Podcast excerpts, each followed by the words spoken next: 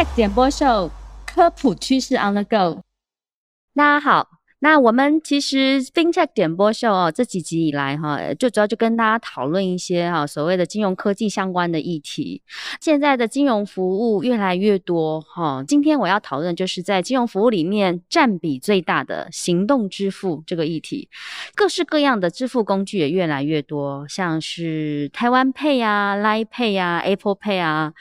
接口。等等等等哦，很少，已经没有人没用过行动支付了。那再加上网络银行这一两年的一个兴起哦，那这些。的科技其实跟过往来讲已经有很大的变革啊，很大的不一样。那我们在使用这些金融服务的议题上面，安全啊这样的议题已经越来越重要。所以今天我们特别要点播这一位哈，也就是呃来探讨哈，资安安全啊，到底我们该注意什么？有哪一些重要的面向哈，可以提供我们听众朋友这边去进一步的了解。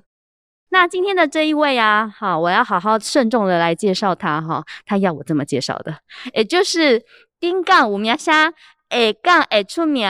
话剧诶 get 当的指标性人物哈，好，那是。HeCom 啊的创办人，也是我们 Cyber 的一个创办人。然后，其实，在各大的一些治安大会啊、论坛上面，也就是会被受邀的一些重量的一个讲师跟贵宾。他也就是我们的 Tim 哥，欢迎 Tim。哇，呃，谢谢主持人，好，主持人好，各位观众、听众、来宾，大家好，我就是治安界的 Tim 哥。好，每次碰到听啊，听起来很艰困的治安议题哈，他都会用一些很轻松的小故事，或者是很轻松的一些解释形容词哈，让我这个治安的。化外之人嘛，哈，可以很轻松的去明了哦，原来是这样做，还可以再怎么样去进一步的去处理啊，或是去看待各式各样的一个个案。那首先啊，就如刚刚破题所讲的，行动支付跟网络银行哈，我想先请教哈，这些议题在我们使用者，也就是终端的这些资安防护，有哪一些需要去注意到的，以及说，哎。我们听啊，常常在看到的一些治安问题啊，针对这一块有没有什么要分享的？我觉得这问题问很好其实，呃，治安问题，我常常说，就像人的这个健康问题一样，所以蛮多是你的习惯问题。嗯，比如说你只要养成早睡早起，然后每天这个定时的运动，啊，那吃饭都照三餐，你身体就会很健康。啊。讲都很会讲，其实都做不到 啊。所以我其实一样哈，在这个治安上哈，我们其实给一些建议，就是老生常谈。那我们还是必须提一下，就是如果你用的嗯习惯用手机做一些行动支付，那你这个手机啊哈，一定要定时的给它更新。嗯，所以你看看，常常这个 iPhone 啊会跳一个说有一个 iOS 的更新，对啊，那有更新的时候就要记得更新，或者是你每天哈把你的手机打开来。你常用的 App，比如说浏览器，比如说刚刚讲的什么 Pay 什么 Pay，是啊，这些 App 或者是网络银行，啊，那这些 App 有更新，记得要更新，因为这些更新呢，往往不是只有功能性更新，有一些它是一些安全性的修正，但安全性的修正通常都不会跟你说是安全性的修正，为什么？因为他就承认他有漏洞啊，所以他不会说，所以他会伴随着功能性更新啊，所以如果有需要更新的。记得各位一定要更新。有啊，因为我自己是 iPhone 的，所以我都会收到所谓提醒我更新。我以往有一些经验，就是我更新之后，好像手机就没那么顺。那这个部分可以怎么？其实哈，还有一个 paper 啦，就是说，如果是像这种 iOS 这种作业系统的更新，不是你常用的 App 更新，是一种作业系统，比如说安卓的系统更新哈，这种更新比较大。所以更新完以后，会不会可能造成你手机不顺？嗯，手机变石头重，那怎么办？嗯，怎么办？Paper 就是先告诉你的同事跟你的朋友，叫他先更新，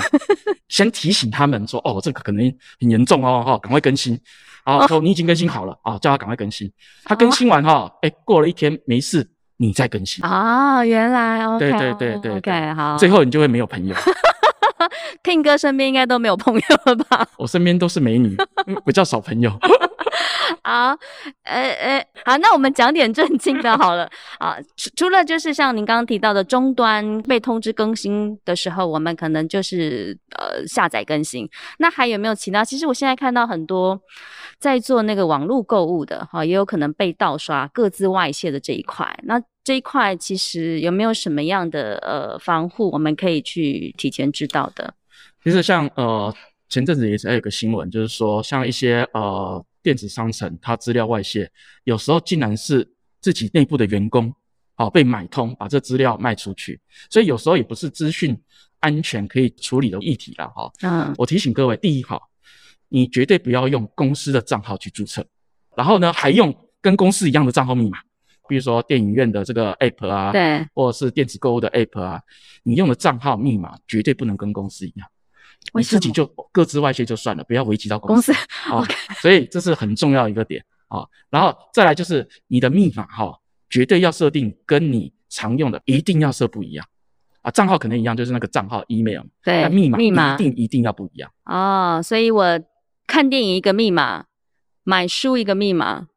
不同的密码平台去做设立，这样子怎么管理？我跟你讲，自然专家都是建议你这样做的，但没有真的能做得到。Even 是我，我也记记不了这么多密码，因为我们人脑脑容量有限嘛，啊，那密码是无穷的，所以怎么办？对，好，那一般我们推荐就是说，你可以用借助一些 app，有一个叫 One Password，就是阿拉伯数字的一啊，Password，Password，类似这种 app，它可以帮你产生复杂的密码，然后帮你记忆起来，是，好，你要输入的时候，它就提醒你说，哦，有这些密码你可以输入。事实上，呃呃，像 iOS 内建。好，或者是浏览器内建也有一些记忆密码的功能，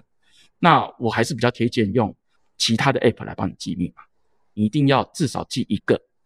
master key，就主要的密码哦。然后呢，这个密码呢会帮你把你其他密码把它加密起来。嗯哼哼。好，但这个密码你一定要记得。嗯嗯嗯嗯。啊，这是第一个。第二个就是说，有时候一些网站哈不重要的忘记密码没关系，你可以用忘记密码功能。那忘记密码功能通常就会让你重新设定密码，嗯，但所以最重要的是你的 email，比如说你的 Gmail，Gmail 的密码一定要记得，嗯，绝对不能被入侵。就是我忘记密码的时候的那个动作啦，还会通知我的那个信箱重设密码，这个功能不能忘记，其他的不重要，忘记也没关系。对对对，谢谢。Team 这边有教我们一些小 paper，那还有我其实也有想到，刚刚在聊天的过程哦，其实我们前一阵子常常收到那个钓鱼的简讯，啊，例如说，嗨，Tim 哥，好久不见了，我是你叉叉叉证券的林小姐，赶快回电给我，急找，好，就是类似有这样的一些诈骗的一些钓鱼的简讯，这个我们可以怎么处理啊？对。这主持人，如果是你发来简讯，我一定马上点啊！所以对于这些简讯，真的是防不胜防。前阵子就是很多，尤其你用 iPhone，诈骗集团透过这个 iMessage 的平台，嗯，他发送这些简讯，其实对他来说成本非常非常低，他就发了很多嘛，哈，我们很多人都有收到。所以我必须提醒大家的，第一个是呃，其实呃，政府也有提供一些关掉这种 iMessage 简讯通知的功能。那可以防止呃大部分这种诈骗，嗯，好，但是你关掉这个功能的同时，也可能影响你朋友跟朋友之间正常的这个交往的来，对对对对对，啊，可能成本就变高了，因为 i m e s 它是啊成本很低，它是通过网络来发送这种讯息，对，那你如果把这个功能关掉，它就会切换到可能用电信的简讯收费，啊，好，那这是第一个，第二个就是说，对于我们这些呃比较年轻人，也许可以把它关掉，看到讯息也不会。呃，去特别点它，但是对于我们的这个爸爸妈妈长辈，他可能看到都很想点，嗯，好，所以你必须要提醒他们，就是说，你不是要提醒他们不要点，很难，嗯，因为他看到啊名字很像啊，而且好像又是感感觉是不是儿子啊，还是儿子的朋友啊发讯息给你，感觉要找你，痛苦，他不点真的很痛苦哦，那怎么办？你必须要教育他们一件事情，就是只要你在手机上要输入你的个资。告诉他们不要输入 B，告诉他们不要点来的重要。OK OK，就是不要把你自己的资料输入进去，输入进去啊，这样就会比较安全一些些，有一层保护啦。对，这的确也是前一阵子的困扰啦。我觉得那个身身边周遭的朋友，一天都会收过好多封这样的一个简讯的讯息。好，这个我们也是要多多加留意哈，尤其是家中的一些长辈啊，如果这样的状况的话。好，那这个是比较针对在一些行动网络、行动支付和、网络银行这一块的一些治安的议题去分享。那我也想啊，换个角度来问哈，像提供这些金融服务的金融机构而言，我怎么样提供这些安全的金融服务，让消费者可以安全的来使用？他们需要做到哪一些呃治安上面的一些防护啊、准备啊等等之类的？对，因为像金管会已经开始推动说，金融机构啊，或者这些纯网银，他们一定要设立专属的治安部门，哦，专属的治安长，这个利益当然是非常棒，对于我们治安产业，对于各种治安的安全的这个防护都是有提升的。只不过说，各位知道吗？设立这么多治安长跟治安专属人员，可是我们治安人才就缺嘛，所以他们也不一定都全部都有呃非常深的治安经验。嗯，好，所以也有时候也是。当上了这个位置，做了这个工作，才开始学习说，哇，到底我要怎么来做治安？所以对于这个金融机构，或者是说这个呃呃治安的这个存网银这些来讲，这些治安长其实他们也需要成长，嗯，好，所以他们也需要说，哎，我去受训，说到底这个企业的治安该怎么做，哪些规范？所以目前我们知道的就是说，民间也好，或是政府，他开始推动所谓治安长的这个训练，好，或一些课程。或是一些涟漪啊，这对治安长来讲很重要，它是一种 intelligence 情资，嗯啊，在治安来讲，情资是一个很重要的一环啊。比如说啊，某个纯网银它被骇客一个特殊的攻击手法攻击了，那如果在这个治安的这个治安长的这个 intelligence 或者说联谊里面，他就可以注意到说，哦，有这样子的攻击手法，嗯，那目前可能我家没事，可能对，我要先预防，对，我到底哪里可以，哪里不足啊？所以这是一种呃情报的一个。交流，嗯，啊，我觉得这是一个很重要的一件事情，对于治安长。第二就是说，你看待这个企业的防护里面，那以前可能这个治安的预算比较不够，那他现在有专属的治安部门了，治安长了，那治安长去争取到更好的这个治安预算，那有助于他整个企业在治安的防护，嗯，所以很重要一点是，他能不能借助外部的力量？以前他可能预算不够，那现在他预算够了，那他可不可以把他安全的体系建构更完整？好，那可以借助外部的一些力量，嗯，好，所以啊，简单讲就是情资，情资的收集，可能多参加一些，没错，联谊会啊，课程啊，这些东西，会啊，还有对课程啊，训练，然后再就是哦，借助外部，不管是外部顾问还是外部的这个呃呃设备、自然厂商，对这些力量，对，因为有时候人在局中会看不清。好，外面的顾问可能可以提醒一下，嗯，啊，说，哎，到底我们哪里还有缺乏部分？嗯嗯这个都有助于企业在治安上的一个防护的能量。嗯，哎，也就是经过 Team 这边的一个介绍，才才想到，哦，原来我们的治安长啊，升任这么重要的一个职位，也是需要教育训练的。那讲到这一块啊，其实治安议题越来越被重视。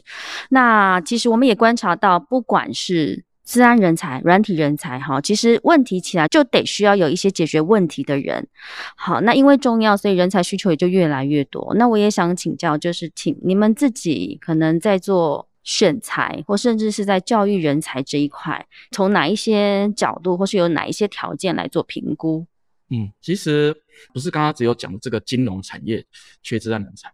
我看到非常多地方、非常多企业也都缺治安人才。不同企业对于这些治安人才有不同的呃工作上的要求。嗯，那我我以我们公司为例好了。嗯，我们公司呢主要是开发所谓安全的产品，所以严格说来，我们是产品导向的公司。只是说我们更需要是有一些治安的专才在里面。例如，我们做产品，我们可能是需要 UI、U 叉的人才。UI、U、UI、U 叉的人才，他不需要非常高深的自然背景，所以我们可能需要厉害的城市设计师。那对于这个治安的需求，如果他是厉害城市设计师，加上他有治安的经验、治安的这个 background 啊，或者是治安的知识，这是加分的。啊，加分在在原本的领域上面，我资讯我加治安，或是我 UI U 叉加治安，对，是一个加分的加分的技能。所以许多公司、治安公司或是做产品的公司，它其实不一定要全部都是治安非常厉害的人哦，是的，他但是你有治安的知识经验，有受过治安的训练，它是加分的。嗯哼哼哼。好，我我举个例，像以前我我遇到的这个电子商务的公司，那他设计一个系统的时候，账号密码系统的时候，你刚刚提到嘛，我们会忘记密码，那他在设计忘记密码功能的时候，城市设计师可能他就没有治安的背景，他设计出来的忘记密码功能就有漏洞。让骇客可以在哎不需要密码的情况下，帮别人去重设密码。嗯，他攻击某个对象，他就哎可以去伪装说哎他要重设密码，骇客就可以把对方重设密码掉。那就是因为他在设计这个时候，他城市能力很强，嗯，可是他没有治安的知识跟经验，他所设计出来或是开发出来的城市可能就有治安上的问题。所以我们很希望的是，你主要还是你的工作，不管是 UI、U 叉。测试或者是你的城市设计，如果能够加上治安的经验，那绝对是加加分。好，那所以我们觉得，如果你有这个呃特殊的专长了。你不一定说你要把你的专长丢掉，你要去让你的自然变成你的一个助力，第二专长的助力。OK，讲到这个，我也想问哈，其实所谓第二专长的培养哈，那有没有什么样的管道或讯息可以分享给我们听众哈？假设我今天是写程式的，或者是我今天可能做 UI、U 叉的设计师，我怎么样多去补充我的治安的一些观点或者是我的概念？有没有什么样的课程是可以去上的？好，因为现在是网络的时代。你透过 YouTube 这两年，因为疫情影响，许多这个学校会有一些开放课程，比如说治安免费课程，嗯啊，这些其实都可以找得到。如果你英文强，你可以听到国外的更多的这种资源，线上学习的资源很多是免费的。那第二点就是说，呃，如果你是学生，教育部有所谓治安人才培育计划，那他从高中开始就可以参与这个计划，嗯，高中、大学、硕士哦都可以参与这种。教育部自然人才的培育计划，那你是不同科系的，我觉得也非常欢迎，可以去看看到底哪些自然你可以学习的地方，都有助于你的专业。啊，第三就是说，如果你已经是在职人士，啊，不管是啊劳动部或是经济部，啊工业局这些，它都都有一些自然课程可以补助你，或是免费让你去上。好，那据我所知，像劳动部的课程，它比较基础，它可能适合呃整个领域的转换，比如说你刚刚讲。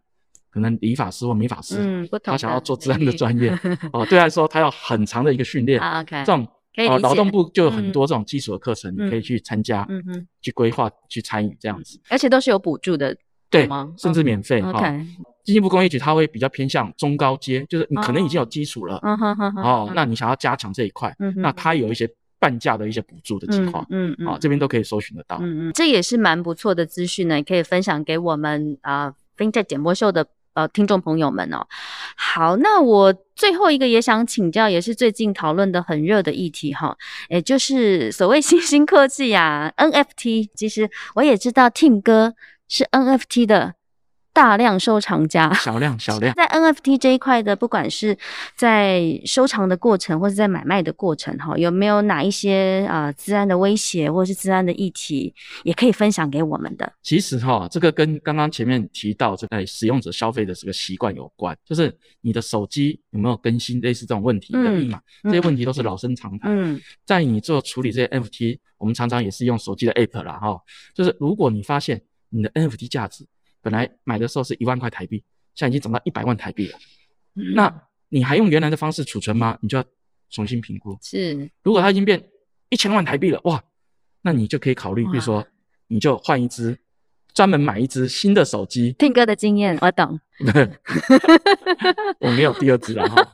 就是你可以买一只专属的 NFT 储存用的手机啊，专门只做 NFT 操作，专机专用的意思是吗？对对对对对。哦，你要在。你的这个安全成本，你去做投资。嗯嗯嗯。如果我有，不管是 crypto 加密货币，嗯，或是 NFT，那它的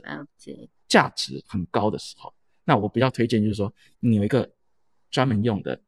这个专门处理 NFT 或储存的手机啊工具。然后这个手机呢，就不要随便去装 app 哦，或是不要乱看色情网站啊。就是说啊，你就专门用来做这些 NFT 操作。我觉得这是最好的。OK，就是阻断所有其他不可控的风险。对对对，透过网络可能会影响到。对对对对对，那你可以自己去评估这件事情。嗯哼哼。对，那也谢谢 Tim 哥今天有帮我们分享了，好所谓的治安。安全的几个面向哈，包含像是行动支付你的终端设备上面，还有密码怎么做设定，还有像是呃钓鱼的简讯，好，我们怎么应应处理？那另外还有最重要是资安人才，好，我们可以从哪边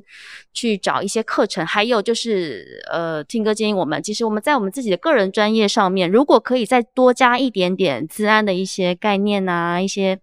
呃技能在里面，其实对于未来我的职能都是加分的，好。那博欧也是园区的进驻团队哈，所以我想借由这个机会，也请听跟我们分享一下哈，就是我们园区有哪一些服务啊，或哪一些辅导的资源，对于博欧这样的一个新创业者啊、新创公司啊，有没有什么样的一个注意跟帮助？其实，呃，我们一开始想要接触这个金融科技园区，是我们想要找办公室啦啊。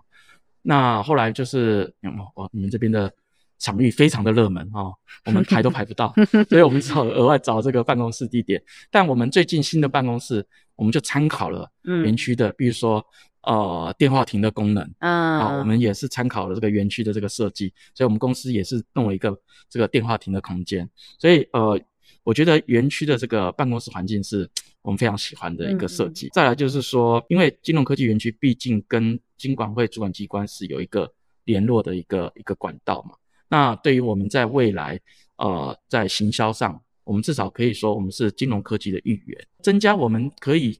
一个行销的面向，不要让人家觉得我们就是一个冷冰冰的治安公司的。就是我们常常我有听到团队来说出去，呃，谈一些合作，或是在做介绍的时候，起起码会有信赖度啦。对对对，因为毕竟进来这个金融科技园区也经过一一定的审查。然后再来就是呃，园区要提供必上呃监理门诊的资源，对我们来说非常有帮助。因为毕竟我们在做区块链的安全的业务，所以透过园区提供的监理门诊，我们可以跟啊经管会啊，或是主管机关有一个对谈的窗口，嗯，或者是律师呢给我们一些呃。建议，嗯，那这些其实对我们来说都非常有帮助，让我们的产品可以少走一些冤枉路，也非常谢谢园区的资源啊，没有，也谢谢 Team。其实我们自己园区在做一些新创的辅导，在新创的呃招募的过程中哦，以往几年我们发现很多。资安的团队，我们在做邀请的时候，其实很多资安团队告诉我们说：“哎，我我不是金融科技相关的业者哈。”